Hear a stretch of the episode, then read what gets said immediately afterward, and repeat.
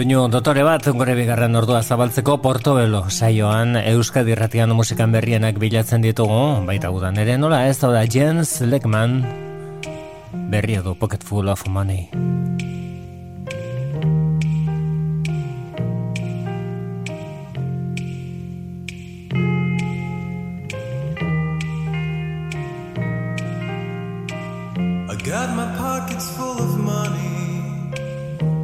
Gonna spend it all tonight. I got my pockets full of money. I'm gonna spend it all tonight.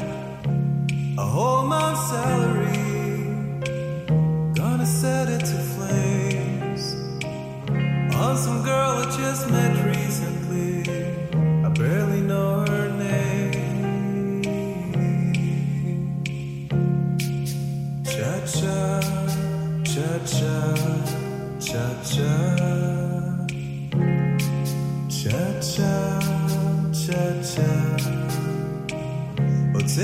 someplace decent Where we meet up with your friends Where the people are pleasant Where the music never ends Where the music never ends. Cha cha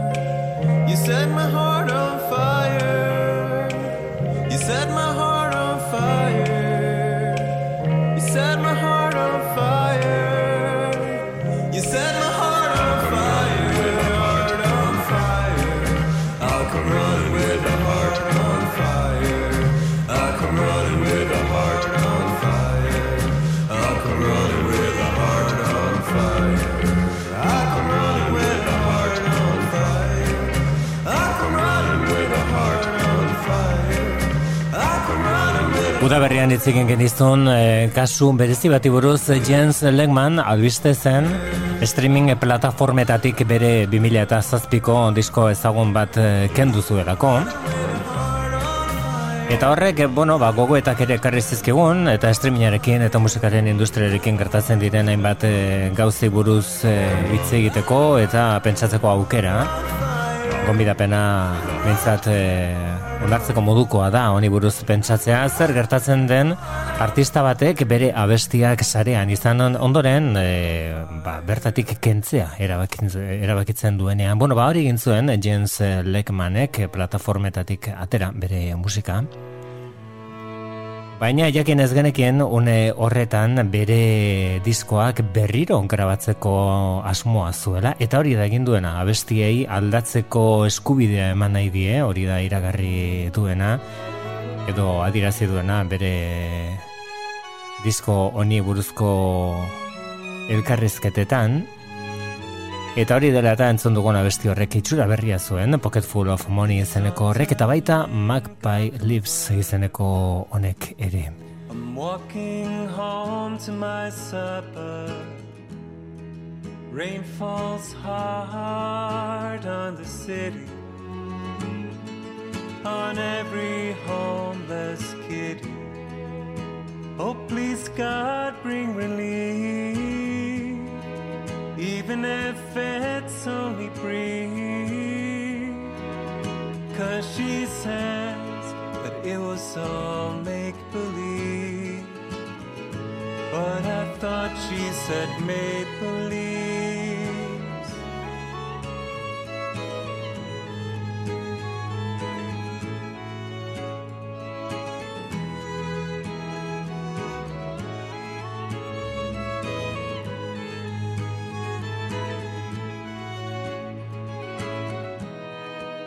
Talked for hours,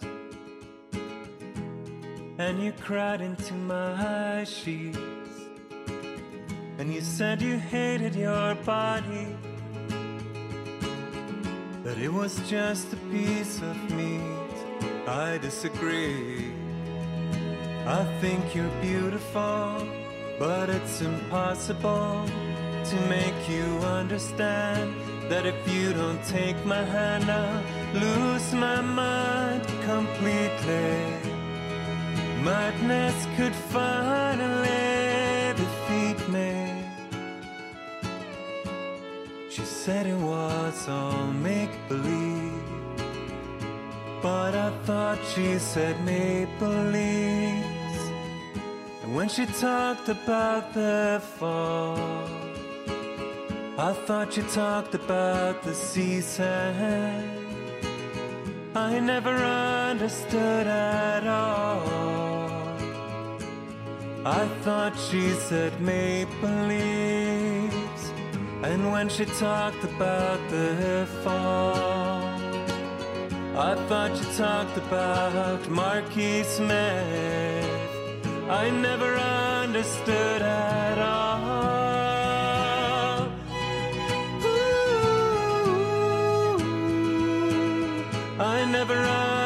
that I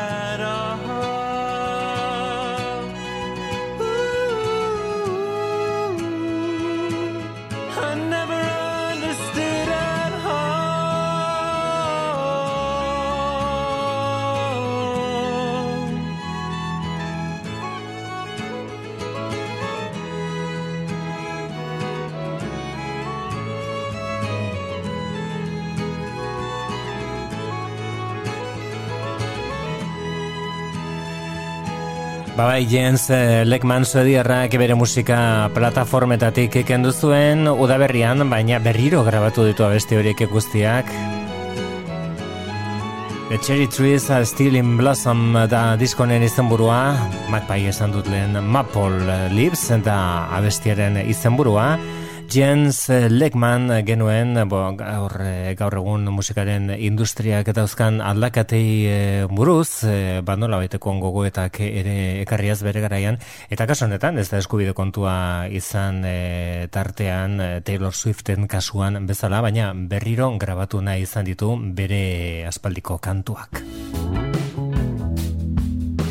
Lan berria hemen esku hartan daukaguna, Warpaint talderen eskutik, Radiate Like This.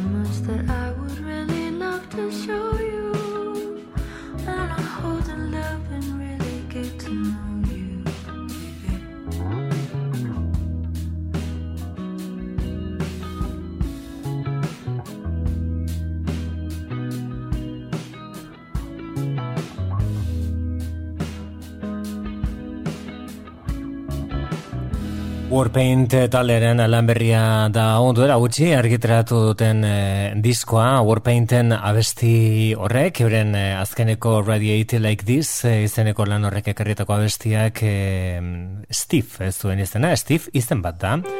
Beste izen bat izan daiteke Nels.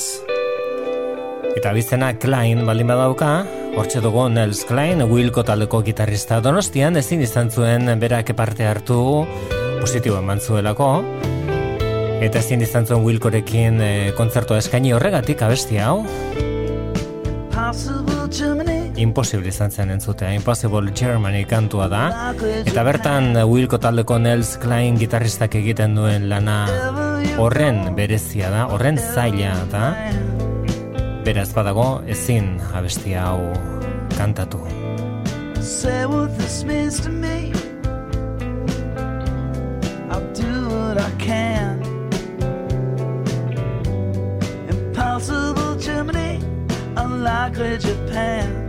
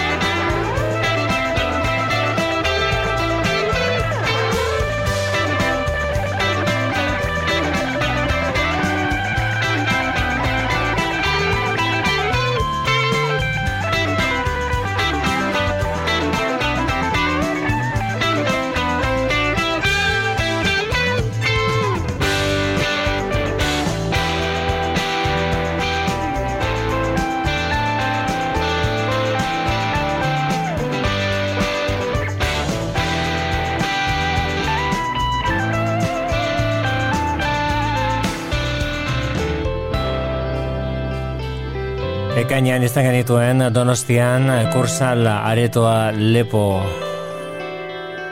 Wilko taldekoak Chicagokoek lan berria zekarten eta kasu honetan Bandel Zeklainek kontzertu ezin izan zuen eskaini, horregatik ez zuten Impossible Germany kantua abestu, baina Valentzian eta Madrilen urrengo egunetan bai, aritu zen, eta eta abestu zuten kantori, alare emanaldia izugarria izan zen, donostian eskainetakoa, disko hau zen esku artean zeukatena, Cruel Country zeneko diskoa,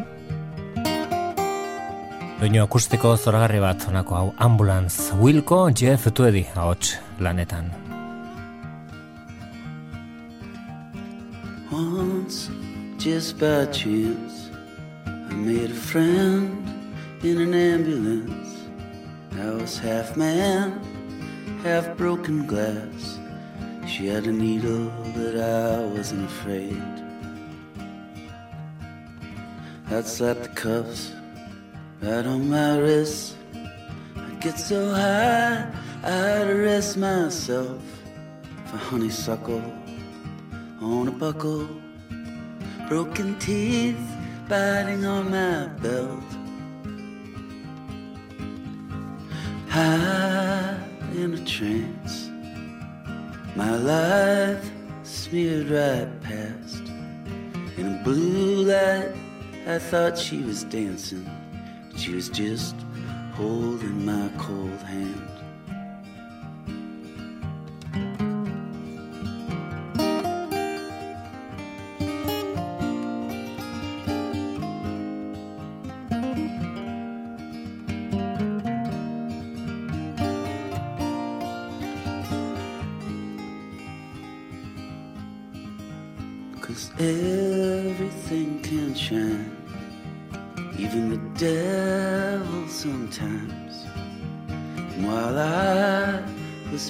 Dying, my Lord, she made some other plan. Traveling salesman, carrying trunks, you can smell them coming like skunks in the distance. If your eyes can focus, that's how God once spoke to us. Try not to laugh. They pronounced me dead at half past. And that priest, he pissed his pants when he heard me start to say hello.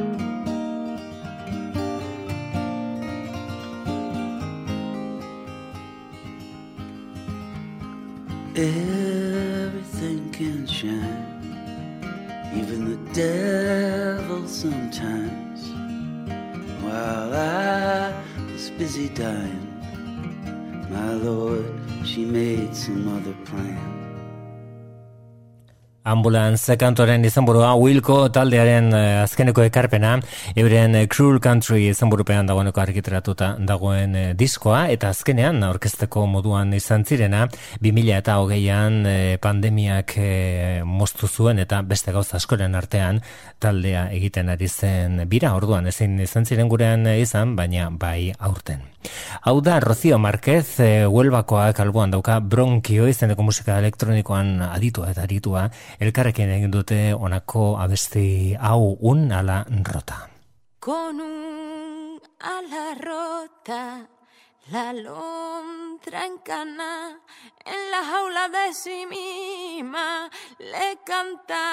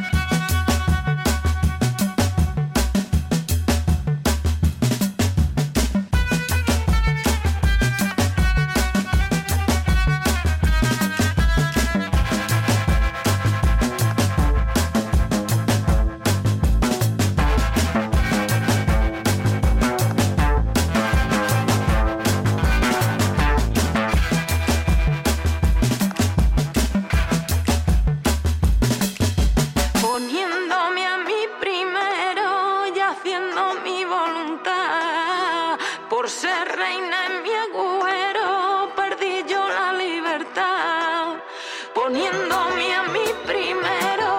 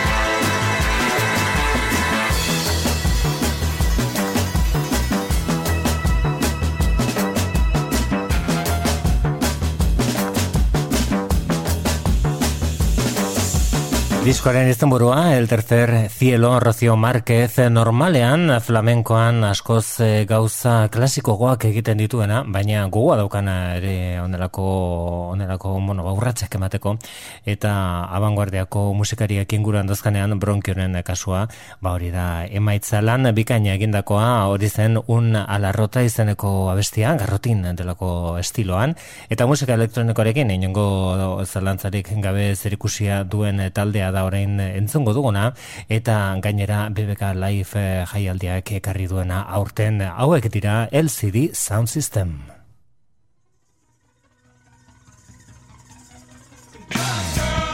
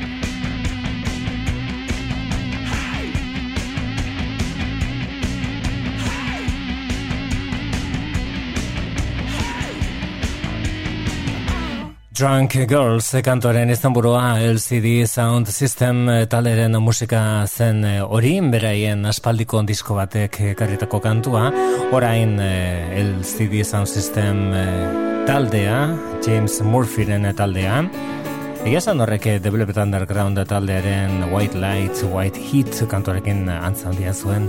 Bueno, bat taldea, albiste, BBK Live jaialdiak ekarri duelako. Hauek dira Spoon, Euren ba behi kantonetan Adrian Sherwood eh, izan da sukaldari finenek egiten duten bezala, abestia desegin eta berregin duena.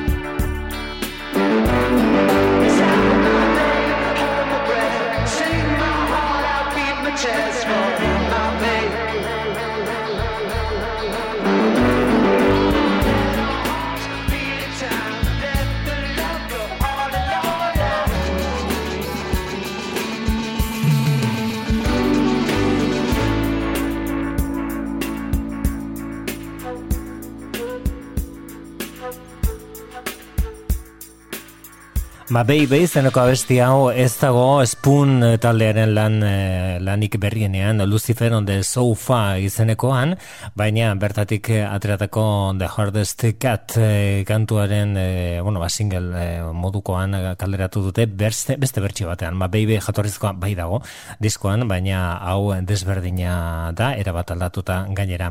Orain entzongo dugun abesti hau, beraien lan honek ekarritako emaitza honen etariko bat. Lucifer on the Sofa da diskoren izenburua Spoon taldea eta honek basatia du izena Wild.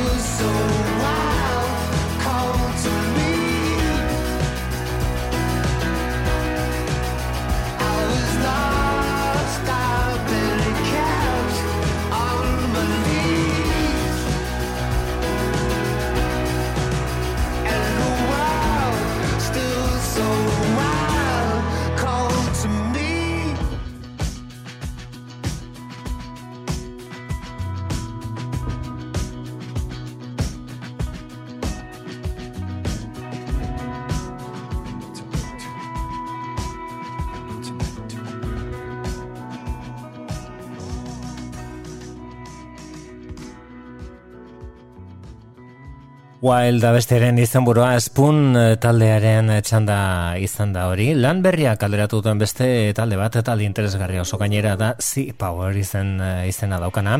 Everything was forever da diskoren izan kantonek Folly du izena. Sea Power.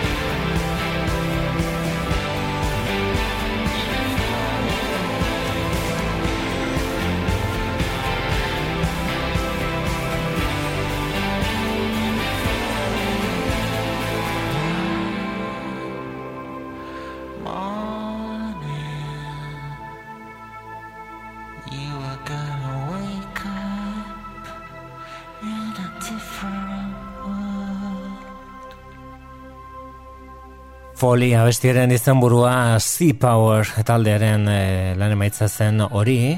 Hau ere berria da erabat, BBK Lifeen aurkeztu zuen, baina oraindik e, diskoa oso osorik argiteratu gabe dago, The One du izan honek, hau da Mia. India ringelezak egindako The One kantua, Murder in Action, hau da Mia.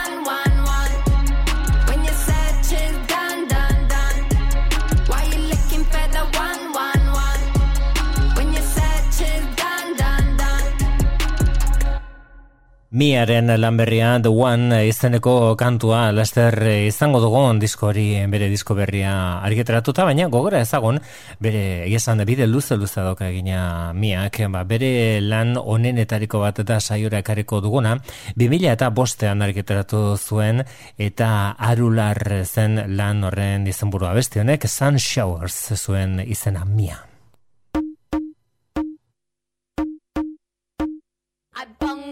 with my lingo and beat it like a wing, yo. To combo, to Colombo, can't stereotype my thing, yo. I salt and pepper my mango, shoot spit.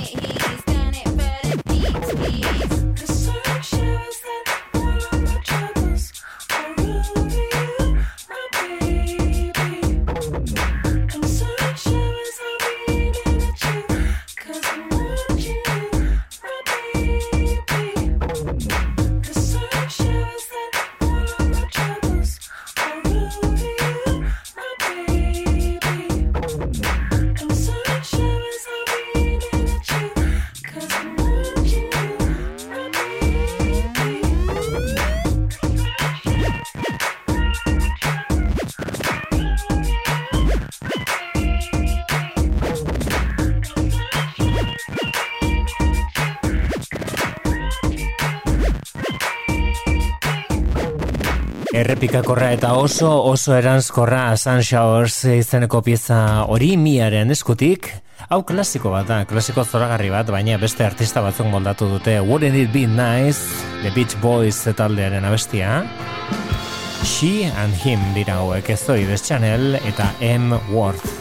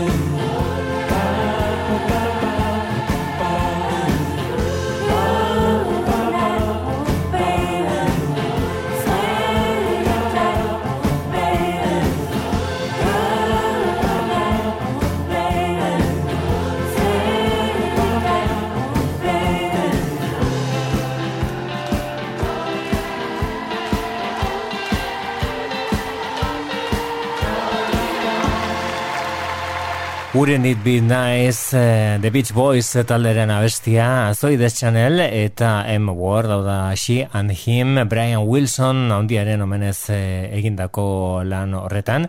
Esan bezala tantaka ari dira abestiak eh, aurkezten, erakusten baina oraindik eh, diskoa ez datera eta urrira arte ez da plazaratuko. Wouldn't it be nice eh, The Beach Boys talderen klasikoa genuen hori.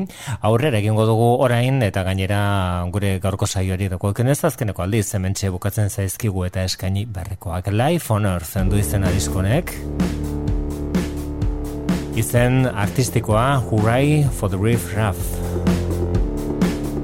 Binetako izena Alinda Segarra Hau da Pierce Arrows izeneko abestia Life on Earth izenekoak 2000 eta hogeita biak ekarritako diskonenetariko batek, beteko ditu gure gaurko azkeneko minutuak. Besterik ez, bihar gehiago ondo izan. Vampires and thieves,